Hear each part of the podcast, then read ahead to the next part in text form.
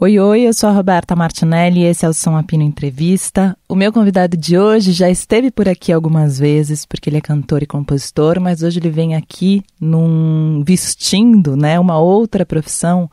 Hoje eu recebo aqui o meu colega de trabalho, porque ele estreia logo mais na Rádio Dourado. Com vocês, Maurício Pereira. Som Apino, com Roberta Martinelli.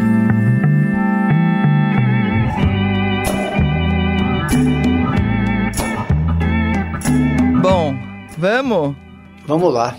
Maurício, eu já te entrevistei, eu falei isso até no ar hoje, chamando. Eu já te entrevistei várias vezes, mas hoje é diferente, porque eu estou entrevistando agora um colega de trabalho. Cara, bom, boas.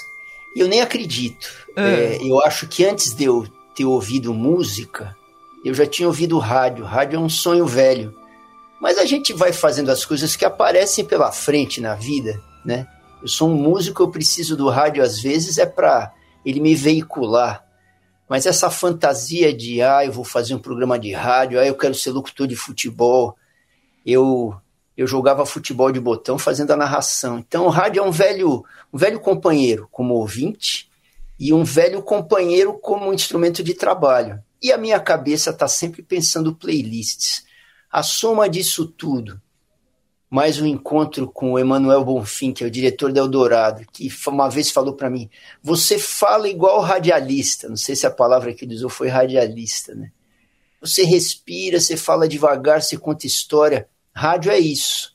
É muito conversa e música e notícia no meio, né? É. E o Mané então, é esse cara que saca tudo também, né? O Mané é, é muito. Ele, é, eu acho que ele tem um, um prazer de fazer rádio que ele fica sacando coisas que tem a ver com rádio, né? Então veio esse convite da Eldorado para eu fazer um programa tocando músicas da, do, do, meu universo, do meu repertório e contando alguma historinha sobre ela. Tem uma certa uma certa boa liberdade para escolher as coisas. Vamos ver, eu estou aprendendo. confesso para você que eu gravei alguns, fiz alguns roteiros sonhar que você está fazendo um programa de rádio é bem mais fácil do que realmente fazer o roteiro e lá. Total, sonhar em ser tudo é mais fácil do que realizar, é, né? É, eu gostaria de nunca acordar, mas segunda-feira, né? É isso, tá aí. É. E esse, mas esse convite é antigo, não é, Maurício? Demorou para ele se concretizar. É antigo. O Emanuel tinha me convidado antes de eu gravar o Outono no Sudeste, lá 2017, 18 eu cheguei a fazer um piloto, mas as coisas têm o seu tempo para acontecer. Eu precisava fazer o disco lá em 2018. Eu sou meio, eu não consigo fazer muitas coisas ao mesmo tempo, porque eu acabo me enfiando muito de cabeça, né? E tem que sobreviver, tem que fazer os biscates todos. E ali em 18 eu não estava com cabeça para topar esse convite. E eu estava meio inseguro, eu achava que eu não ia conseguir. Aí o mundo deu voltas, teve a pandemia, eu fiz outono, eu fiz o micro, é, pareceu que esse era o momento. E, e eu ia até ligar para o Emanuel, de repente, no dia que eu abri a boca, pegar o telefone, ele ligou. Ele falou: E aí? Tá de, vamos, vamos tentar? Eu falei: Olha, acho que chegou a hora. É, eu acho que nesse meio tempo da, da pandemia, por ter feito um piloto para Eldorado lá em 2017 eu ouvi o piloto e achei que eu estava ansioso falando sobre as músicas, que eu estava apressado. É, aquilo me, me botou para pensar melhor o ritmo da minha fala. Coisa que eu já vinha fazendo de uns 10 anos para cá, depois que eu comecei a fazer locução publicitária. Eu nunca tinha falado textos, sempre eu tinha cantado, né? E eu comecei a prestar atenção como é que a fala pode ser expressiva, porque eu acho que, imagino eu, Rádio tem muito isso, não é só o que você fala e o que você toca e as notícias que tem, mas você precisa falar de um jeito, você precisa mandar um chaveco que grude a uhum. orelha da pessoa, né? Tá, tava lá o Zé Bétio que não deixava a gente desgrudar do rádio. Então, esse, esses anos depois do piloto que eu fiz, eu fiquei pensando nisso. Eu pensei, eu preciso respirar no, quando eu falo na frente do microfone, do mesmo jeito que eu respiro quando eu canto que eu estou mais acostumado a não ter pressa de cantar. Então, e o repertório, é, o subconsciente da gente vai fabricando. Então, Sim. enquanto você dorme, você vai pensando, ó, oh, se isso acontecer mesmo, essa música é legal. Aí você lembra de uma história, essa história lembra uma música. Música popular é isso, né? Assim, quando você se apaixonou, tem uma música. Quando, quando teve a anistia, tem uma música. Sim. Quando eu não sei Quando... se você pensa nisso, é. né? Você, já, já, que você é novo na área. É, sou novaço. O, virgem de, o virgem de 40 anos. Aí faz aquele, faz aquele, tem um, ai gente, quando eu fazia rádio TV, que a galera fala, ah, manda pegar fita, não sei o que lá, inventa um nome que não existe, que fala pro estagiário, é. né? Tipo isso, eu vou fazer uma pergunta, tipo, ah, sabe aquela hora que faz isso, que não existe, pra ver se você cai, não vou fazer isso. Ai, Jesus. não, mas, é, não sei, eu quando faço programação, eu acho que uma música também leva para outra música. Você escuta uma música e ela acaba ligando com a outra música. Às vezes, quando eu escuto o programa, nem sempre isso rola, claro, eu faço programa todo uhum. dia, né? Mas às vezes, quando eu escuto o programa, eu penso, nossa, hoje eu contei uma história, uma historinha, sabe? Do começo ao fim. Você já reparou nisso ou ainda vai reparar? Já reparei. Sabe que faz 40 anos que eu faço ordem de show. Fazia nos Mulheres e é depois. Isso. Eu acho que um, uma das coisas que fazem um show dar certo é você ter um roteiro que tem começo, meio e fim, que uma música empurra para outra, tem um clímax, tem um espaço vazio, você conta mesmo uma história, né? É, esse programa que eu o Música Falada, que eu começo a fazer nessa A gente nem falou o nome, pronto. É, música Falada. Música Falada. eu tô, como ele é gravado, num primeiro momento eu tô escrevendo os roteiros, então eu tô com a playlist fechada. Mas isso que você falou é total verdade é, conforme você faz uma música, por mais que eu tenha um assunto no programa, às vezes uma música chama por outra coisa completamente diferente. Então eu já eu vou falar com o Vinícius, que é meu produtor ali, o, o senhor, é o meu, meu Sancho, é o senhor, senhor Vinícius. E o senhor Vou contar para os ouvintes que é o seguinte, gente. Eu cheguei aqui um dia. Um dia o Emanuel me ligou. O Emanuel Bonfim, diretor artístico da rádio, é um ano mais novo do que eu. Não parece, eu sei, gente. Mas é. é e um dia eu cheguei. O Mané me ligou e falou: Você não sabe, porque eu e o Mané a gente fica. É a única pessoa que eu falo no telefone é o Mané. A gente se fala muito no telefone. E o Mané falou: é Meu, bom. o estagiário novo me chama de senhor. E eu fico um pouco constrangido. Será que a gente já está nessa época? A gente conversando sobre isso. E eu falei, não, mano, é porque você é o chefe, acho que tem um lance, não sei o quê. Cheguei aqui, ele é meu estagiário também. Entrei aqui, ele, tudo bem, a senhora gosta das músicas? Eu quase tive um treco. Eu olhei para ele e falei, o que, que você me chamou? Aí ele falou, senhora. Eu falei, não é para me chamar de senhora. Ele, não, é porque eu cresci com meu avô, então eu tenho esse. Eu falei, não é, nada a ver. Eu falei, o Mané me ligou outro dia assustado que você fazia isso. E ele falou, o Mané não me falou nada. Eu falei, então eu tô te falando, não é para chamar a gente de senhora, a gente é jovem. É, esse ele é o me Vinícius. chamou de, de senhor, eu me assustei. Você falou que a gente vai lembrando de músicas. Quando ele me quando ele me chamou de senhor, me veio aquela música do Chico César: Respeite os meus cabelos brancos. Só que no meu caso, a, a letra já ganhou outro sentido, né? Total. Mas ele é um craque. O Vinícius, que é o nosso Sancho Pança, que é um craque, e eu vou propor para ele que em alguns programas eu vou sentar com ele do lado, eu vou colocando algumas músicas e vou fazer o programa, mesmo sendo gravado, mais freestyle, sabe? Ah, isso é legal. Como a música pensou, como a gente tem tempo de buscar, ô Vinícius, caça essa música aqui, e aí a gente conversa sobre ela. Porque o que eu tô vendo é tem mil maneiras de você montar uma playlist, né? É, Sim. Chega a ser infernal. Mas você está escrevendo o seu texto? Não, você só coloca as músicas. É, eu, eu tenho um vício de aluno de saxofone, eu faço isso em show também. Eu converso muito com o público no show. Hoje em dia, o meu show, especialmente o micro, que é só com o Tonho Penhasco me acompanhando na guitarra, ele parece um programa de rádio, porque eu conto um pouco de história também, né? E eu acho que para contar as histórias para o público, que nem no, no, quando a gente vai improvisar música, a gente bota o acorde e improvisa em cima das cifras, né, naquele, naquela cadência, naquele chorus, naquela, naquele trecho de música. E eu faço muito isso quando eu vou conversar no show, por exemplo. Eu boto palavras. Então eu vou tocar trovoa, eu escrevo lá São Paulo, música comprida, é, canção de amor. E eu vou contar um uhum. texto que eu passe por essas coisas, né? Então, um pouquinho de indicação para mim, eu sempre boto, porque eu improviso é, como se de quando em quando eu preciso parar e respirar e tem isso aí, né? Tá. É, é, eu Mas sempre... eu não escrevo para falar, eu, eu, eu não gostaria de ler. É. Embora seja uma, uma, um aprendizado também, né? É, porque tem muita gente que lê muito bem, né? E, é, e, é. E, e, por exemplo, o Chico Felite, não sei se você já escutou os podcasts dele, aquele jornalista que conta mil histórias, a mulher da casa abandonada, o ateliê. Uhum. Tudo que ele faz é lido. E eu fiquei Jura? muito chocada, porque eu achei que ele conversasse super bem. Então eu descobri que ele realmente ele é um escritor, né? Essa é a função dele. É uhum. isso que ele. É assim que ele se autodenomina, né? E ele lê, mas ele lê tão bem que eu nunca imaginei na minha vida que ele estivesse lendo. É, eu nunca escrevi, eu sempre eu sempre falo é, o que vem na cabeça.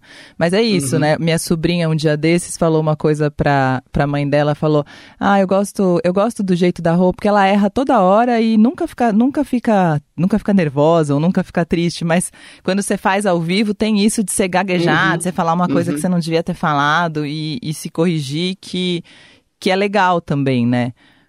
Mas sabe que essa coisa da exatidão do texto, eu acho um desafio. Eu vejo isso em show.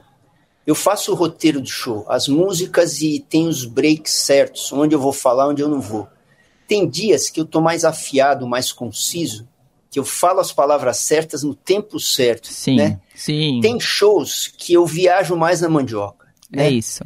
É, eu, particularmente, porque eu, eu venho de uma escola de muito improviso lá com as mulheres negras que era um vaudeville, era um, era um circo pop, né? Uhum. Então, quando a gente achava uma veia para improvisar, dane-se o roteiro, a gente vai brincar um pouco, depois a gente volta, né? Então, como eu fui criado no improviso, para mim o desafio foi sempre ser exato e fazer uma partitura. O micro, por exemplo, esse meu último disco, ele é isso. São músicas que eu canto há 40 anos que eu pensei, não, eu quero escrever o, jeito que eu canto, o jeito que eu interpreto, eu quero desenhar o que vai acontecer lá no palco. É, e pelo que eu estou vendo o programa de rádio, ele também se desenrola feito um show, ele tem um roteiro, músicas. Sim. É, eu acho que eu vou mais solto do que eu vou nos meus shows, porque no show o meu texto está muito a serviço do que eu vou cantar. E aqui eu tenho que a conversa é importante, tanto que o programa chama música falada eu fiquei pensando nisso do improviso e dos Mulheres Negras, né? Que é uma banda que surgiu em outros tempos. Uhum. E fico pensando o quanto hoje o improviso não é mais perigoso e tem que ser mais cuidado, né? Claro, uma vez que vivemos tempos em uhum. que existe o tal do cancelamento e coisas assim, né? É... O quanto, o quanto essa, essa essa palavra moderna, né, essa coisa nova chamada cancelamento, não também é, não restringe o, o improviso. Não que vá falar uma coisa absurda, uhum. claramente, nada, né, nada criminoso ou nada que machuque outra pessoa, nada disso. Uhum. Mas a gente tem que estar tá muito mais ligado hoje em dia, né? Sim. É, como eu sempre conversei nos shows, eu imagino que uma coisa de uns 10, essa coisa do não é só o cancelamento, mas é a existência do politicamente correto. Eu não acho isso um mal. Eu acho que a gente tem que acertar o discurso da gente na sociedade, né? Sim. É, então, vamos dizer, é, eu vejo duas fases na minha carreira, antes de existir a Casa de Francisca e depois. Os anos 90 eram anos analógicos, mesmo com alguma internet. E os anos 2000 são anos do celular. Os, e os anos 2000, eu estava no outro circuito. Eu, eu reapareci, eu dei um, eu estava sumido. Eu reapareci nesse circuito indie, que é um circuito muito ligado, é um público muito ligado uh, na narrativa que a gente tem. Então, como eu sou um cara muito da palavra, deve fazer uns 15 anos, não é que eu me policio, mas eu, eu faço o exercício de ser dono dos significados do texto que eu estou falando.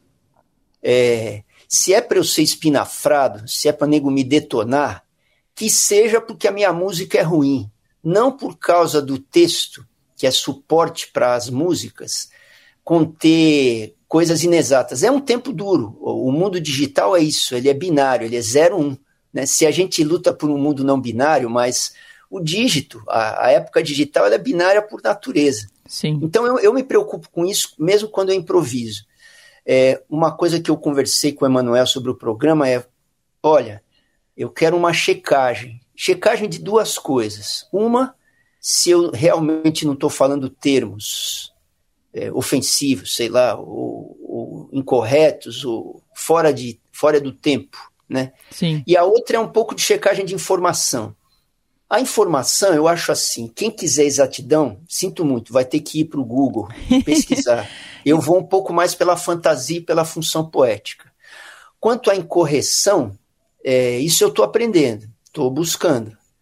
É, acho que acho que a cobrança em cima dos textos ela está excessiva, mas eu acho que é épocas de guerra são épocas de excesso. Eu acho que a gente vive, em termos de comunicação no planeta, uma época de guerra. Sim, sim, concordo.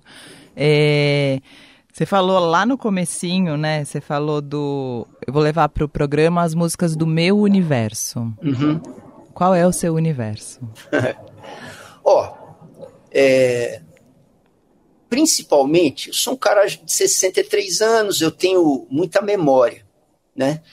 É, memória de repertório, memória de coisas que aconteceram junto com o repertório. Então tem um repertório de quando eu era criança, de quando eu era adolescente, de quando eu comecei a ir em show, de quando eu virei músico, que aí a gente começa a ouvir música com outro ouvido, um ouvido menos não é afetivo, mas menos inocente. Eu né? sempre lembro de você falando isso. Era isso que você estava falando para mim quando eu falei que eu ia estudar, fazer pós-graduação em canção popular. Você ficou preocupado, você ficou com medo de eu mudar meu jeito de escutar música. Era sobre isso que você estava falando, talvez.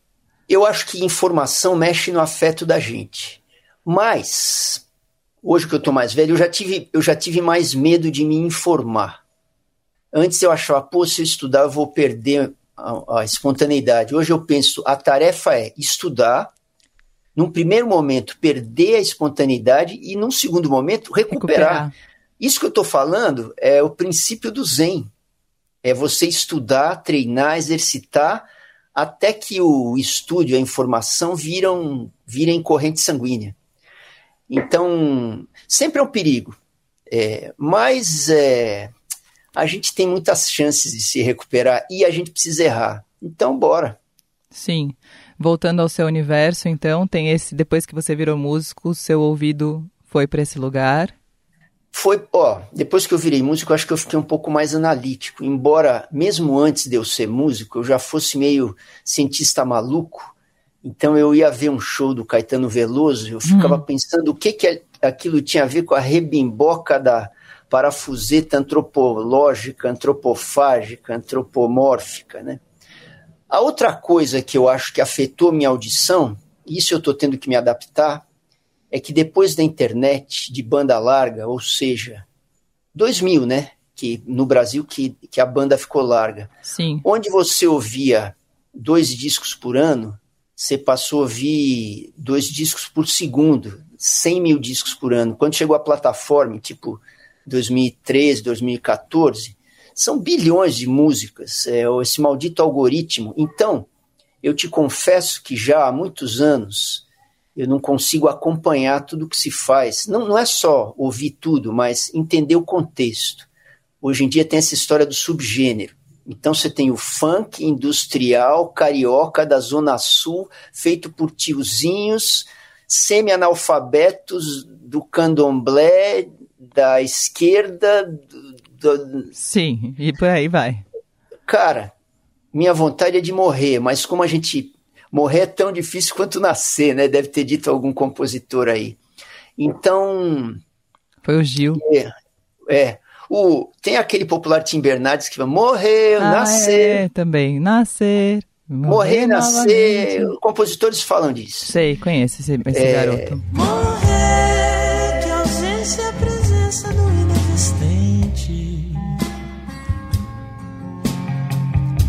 do silêncio com seu volume gigante, limite para além do azar e da sorte, que prova existir vida antes da morte, que une e separa o todo da parte. Enfim, é, eu vejo que para lidar com as coisas mais contemporâneas, a última vez que eu me debrucei e mergulhei numa, num momento musical, foi ali em volta de 2010 que eu me apaixonei por essa cena indie. O Kiko Dinucci, o Rômulo Frois, o, Foi essa época Karina que você foi redescoberto, que você falou? Foi, foi quando o Meta Meta gravou Trovoa. E eu tive contato com artistas que me, me fizeram retomar o tesão de ouvir música e ver que sempre se fez música nova e maravilhosa no Brasil, mas ali, ali é um ponto muito forte, esses últimos 15, 20 anos, é muito forte. É, eu acho que virou as possibilidades da canção de cabeça para baixo. Gente interessante, uma mistura danada, que se deu em São Paulo, diferente da minha da minha geração, que tudo se dava no Rio, né? Sim. Principalmente porque lá era a Globo, eram as grandes gravadoras e tal.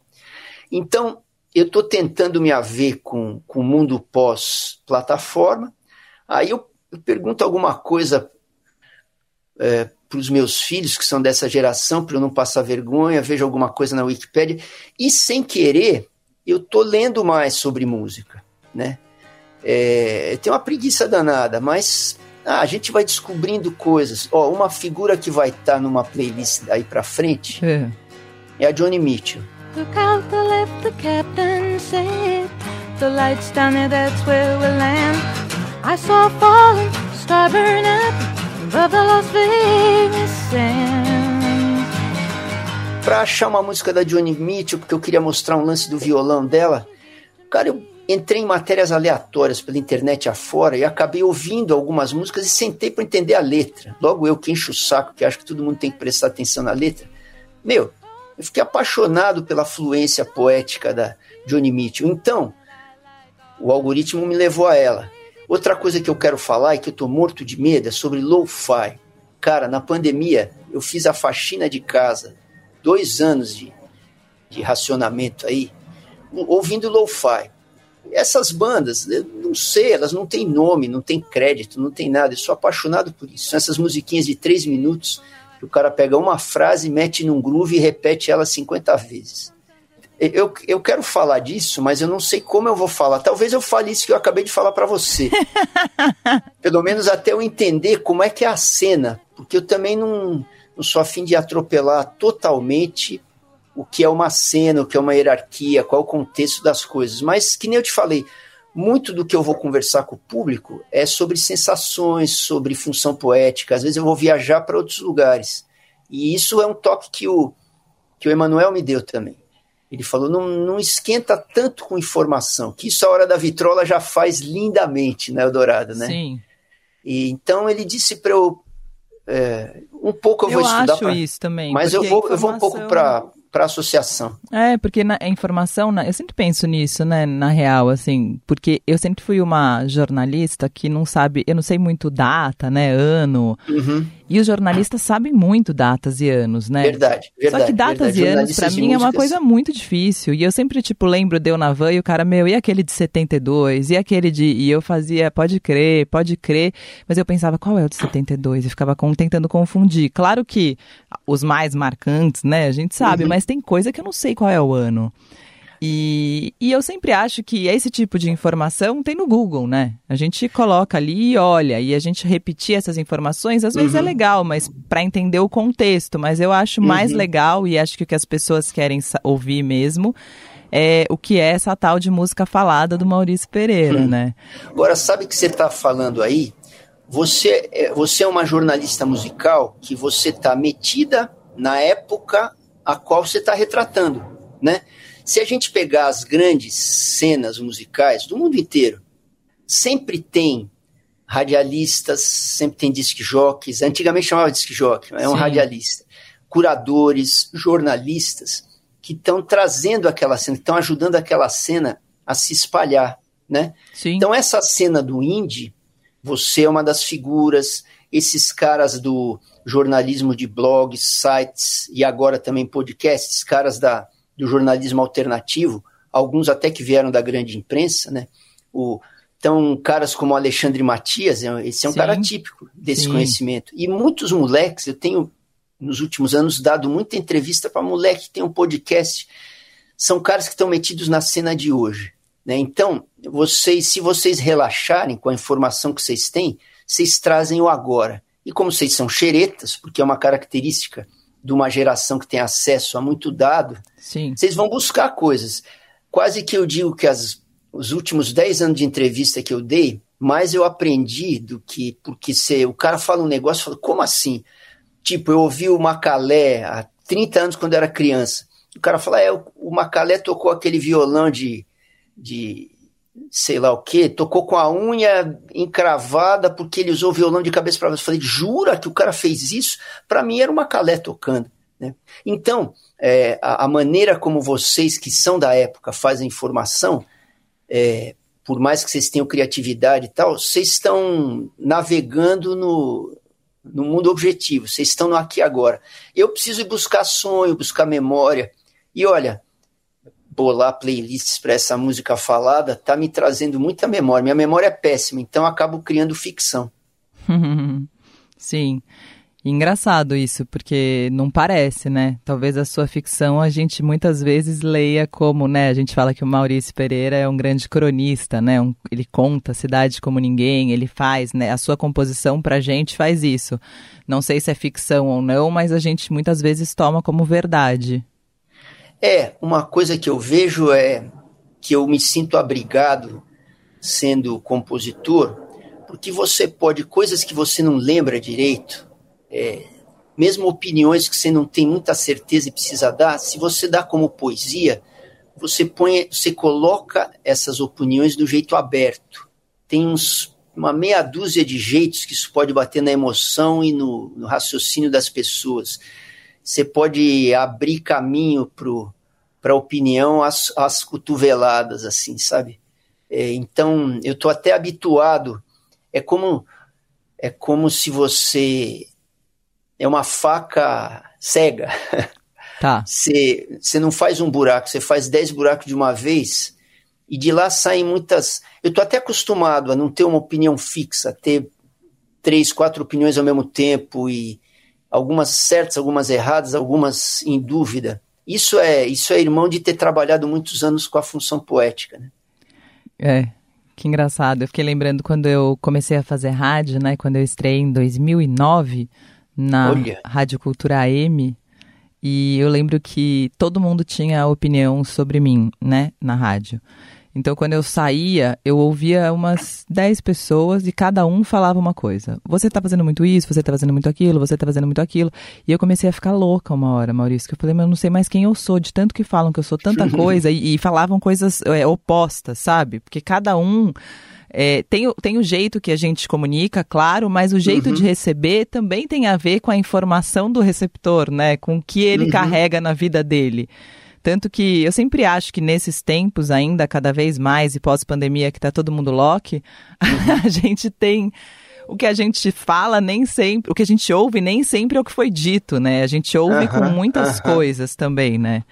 Então, é, fiquei pensando nisso quando eu vi o nome do programa, Música Falada. Porque é assim como a música também, que você vai, pode falar uma coisa e, e eu posso escutar outra, tanto do que você disse quanto do que você toca mas é, eu acho que a, a, música, quando ela propõe uma coisa que pode querer dizer dez coisas para você, ela vem pelo afeto, ela vem pela brincadeira, ela vem pelo Sim. beijo na boca. A fala, o texto, a fala é, é inclemente, é linear. É, eu, eu, quando eu comecei a fazer, teve uma noite que eu até sonhei, falei, cara, cantar, você tem uma liberdade, você acessa a emoção das pessoas por mil caminhos diferentes. Quando você fala um texto, você está dando muito mais a cara à tapa, né? Então, eu é. tô, tô tentando entender como funciona isso. Eu lembrei de uma frase que eu li num livro, quer ver? Só um minutinho. É... Vou procurar aqui, que é, era bem sobre isso. Será que era aqui? Era que o Hilke disse: De certo, toda arte é resultado do perigo que alguém sofreu, da experiência vivida até o instante final, para além do qual não se pôde ir. Porque a arte tem isso, né? A gente vai até um momento, né? Em tudo, na fala, a gente, na vida, a gente vai até aqui. Depois uhum. disso, quem vai é a arte, né? Que é o que eu Sim. sinto falta muitas vezes. Eu voltei a estudar teatro esse ano, uhum. porque eu achava que tinha alguns lugares da vida que não estava mais cabendo o que eu tinha, uhum. sabe? Que eu precisava fazer um pouco de teatro para retomar. Você vê, eu estou indo para o caminho inverso. É. Eu sou criado muito na função poética, que me dá muita liberdade de arriscar e deixar a natureza a natureza acertar a minha ideia. Muitas, por, por exemplo, vamos falar de Trovoa, que é a minha música que todo mundo conhece. Minha cabeça trovoa, sobre meu peito te trovo e me ajoelho. Destino canções pros teus olhos vermelhos, flores vermelhas, Vênus, bônus. Tudo que me for possível, ou menos, mais ou menos, me entrego, ofereço. Reverencio a tua beleza, física também, mas não só, não só. Graças a Deus você existe Acho que eu teria um troço se você dissesse que não tem negócio. Eu aprendi a cantar trovoa, ela é de 2007. Eu, eu demorei muito para aprender a cantar. eu fui aprendendo pela reação do público, por outras pessoas cantando, alguma pessoa que me falava, cara, o que, que você quis dizer ali? É, então, no, na função poética, você atira primeiro e responde e, e pergunta depois, né? Uhum. É, aqui, falando sobre as canções, eu posso estar falando bobagem, eu posso estar cometendo erro de informação, eu posso estar me apressando numa opinião que depois eu falo, pô, mas não era nada daquilo, mas já foi pro ar. Então, sei lá, é, eu, tô, eu tô tendo que me, me haver com lidar com uma forma de expressão mais exata, mais linear, mas que eu vou puxar a sardinha para minha brasa. Eu acho. Para a memória, que é uma coisa fantasiosa, e para a função poética. É. Mas eu acho que o pouquinho que eu, que eu fiz, eu tenho um ou dois gravados aí já que eu pude reouvir, claramente eu sou, eu sou autodidata em, em radialismo, né? Mas aí eu vou pensando, pô, o Zebete era assim, ah, o Fiore Giliotti era assado, ah, o Kid Vinil fazia assim, a própria Roberta faz assado, o Emanuel. A gente, como eu sou ouvinte há muito tempo, também alguns cacuetes dos comunicadores, você vai pegando, você vai entendendo, ah, então é por isso, ah, então tem que respirar aqui, ah, então tem hora que você é cúmplice do ouvinte, pô, que legal, mesmo ele não estando na tua frente. Enfim, num, num primeiro momento eu tô aqui destrinchando. Que legal. Vamos ver. Que Vamos legal. Ver. É, eu acho que. Olha, eu vou dar conselho, vou dar um conselho. pode dar, pode dar que você tem autoridade. Não, eu acho que, que você. Eu acho legal você fazer o caminho contrário e vir para essa linha objetiva, mas eu acho que você vai acabar é, ultrapassando e espero que você ultrapasse, porque é muito bom ouvir você falando sobre música e o que você. Eu entendo, Emanuel, quando ele te chama claramente, eu falo, nossa, que ideia genial, por que ninguém pensou nisso antes, né? Porque a gente gosta de te ouvir sempre, né? Tipo, toda vez que eu te entrevisto, eu amo conversar com você, porque você é um cara bom de conversa. E eu acho que você falando no rádio sobre isso, talvez no começo pareça mais difícil, porque você está acostumado com alguém te conduzindo, né? Uhum. É verdade. E agora é você que conduz. Sabe que outro dia, não conta para ninguém, eu me peguei é, fingindo que eu estava sendo entrevistado para ficar mais fácil falar o texto. É, é, verdade. Mas é, é verdade. isso mesmo. Não, gente, eu faço isso toda hora, sabia, Maurício? Isso que você é. falou. Eu faço isso muito. Eu dou umas entrevistas eu, andando de carro, assim. Eu dou umas entrevistas às vezes. Louco, né? É, é eu acho que tem, tem entrevistas importantes que a gente vai dar, às vezes eu ensaio um pouco. Na hora é diferente, mas é bom, porque você destrincha ela, né? E, no fim das contas, sabe que, do mesmo jeito que quando eu fiz muita locução de publicidade, eu trouxe coisas para a música, num certo sentido que me desafia a fazer o programa de rádio, o Música Falada, toda segunda, oito da noite aqui na Eldorado, eu acho que eu vou trazer algumas coisas seja para o meu modo de escrever, seja para o meu modo de cantar. Porque essas experiências, elas acabam vazando de um lado para o outro. Então, estou curioso disso também, saber Sim. onde que essa experiência com o microfone do rádio pode afetar a experiência com o microfone do, da música. Vou pedir um spoiler para você. Você sabe que a primeira música que eu toquei no primeiro som a pino que eu fiz foi Trovoa. Uau, você é... me falou.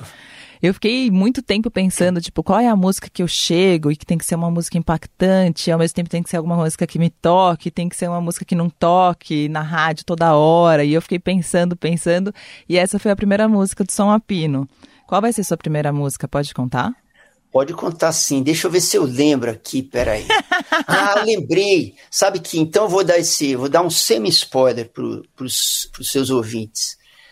O primeiro programa eu fui puxar pela memória de pensar, pô, o que, que foi a primeira coisa que eu ouvi na vida? O que, que são as coisas quando eu era pequenininho, de mamadeira? O que, que eu ouvi? Sabe qual a primeira música que eu me lembrei? É ela que abre.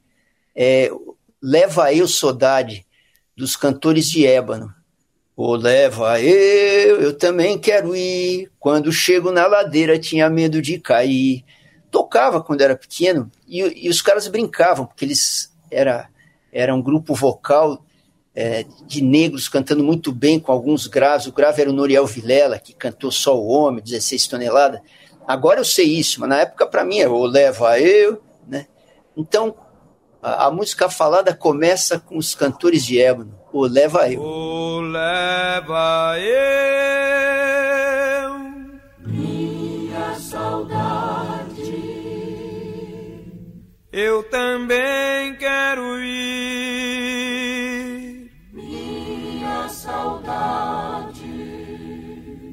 Quando chego na ladeira, tenho medo de cair. Leva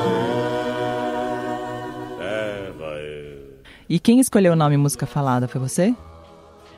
Eu não lembro se fui eu se foi o. Que nome é difícil. O Emanuel. Você sabe que quando o Emanuel me chamou, olha, olha, o Emanuel me chamou e eu topei e a gente começou a pensar no nome. Aí a gente vinha aqui fazer a reunião escolhia o nome. Dava 10 minutos, eu ligava para ele e falava, péssimo nome. E isso foi acontecendo. Até que eu pensei, nossa, o Emanuel acabou de me contratar, vai achar que eu sou louca. Porque eu fico indo e vindo nas ideias e, e eu mesma topo, acho genial e depois de 10 minutos acho uma péssima ideia porque nome não significa nada até a gente agregar a ele o que é, ele significará, né? É, é verdade. Mas a é. música falada já me diz muita coisa, sendo você a pessoa que vai fazer. É, em algum momento eu até pensei outros nomes, mas esse caiu tão bem. É, e sabe que tem essa expressão música falada? O, eu estava fuçando as plataformas outro dia, porque eu queria ouvir mesmo. Nessa fuçada também programa, mas eu sempre xeretei o algoritmo, né? E tem um troço que chama spoken, spoken music. Às vezes é um poeta falando em cima de um groove, uhum. tem gente que acha que rap é isso, às vezes tem, tem gente que remixa escritores falando poesia em cima de uma levada. Ó, oh, vou até dar mais um spoiler aqui. Vai ter um dia que eu vou falar um pouco sobre literatura. E eu tô caçando aqui escritores que falaram em cima de música, sabe? E músicas que, que chuparam da literatura. Tem, meu, não acaba mais o que tem de tema, né? Que demais. Enfim, o nome, o nome foi, foi bem acertado. E ó, vou dizer, som a pino é bom demais, cara. É, você tá ali no. Você esse pino no meio-dia. Você sabia que eu vi, eu, esse nome apareceu? Eu estava vendo um livro que chama Copacabana Dreams, da Natércia. É, e aí tinha uma poesia que era não sei o que, a pino, era só isso. Aí uhum. eu pensei, som a pino, é isso, resolvi. Nossa, Total, Demais. no meio do dia. É. Perfeito. É. Maurício, boa estreia. De tempos em tempos eu te chamo para a gente refazer essa terapia em dupla, que eu adorei falar sobre, sobre a minha profissão falando da sua.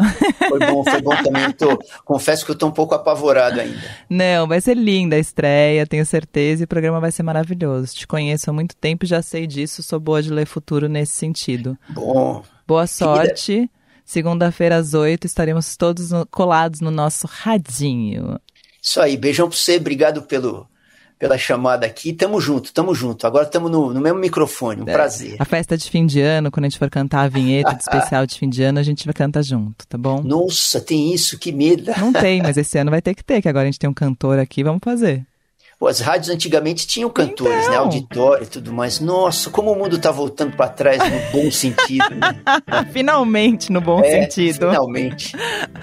Valeu.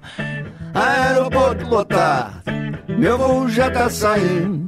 Por um momento eu pra onde que eu tava indo. Sou a Pina Entrevista tem montagem de Moacir Biasi. Um beijo e até. Eu esqueço pra onde que eu tava indo.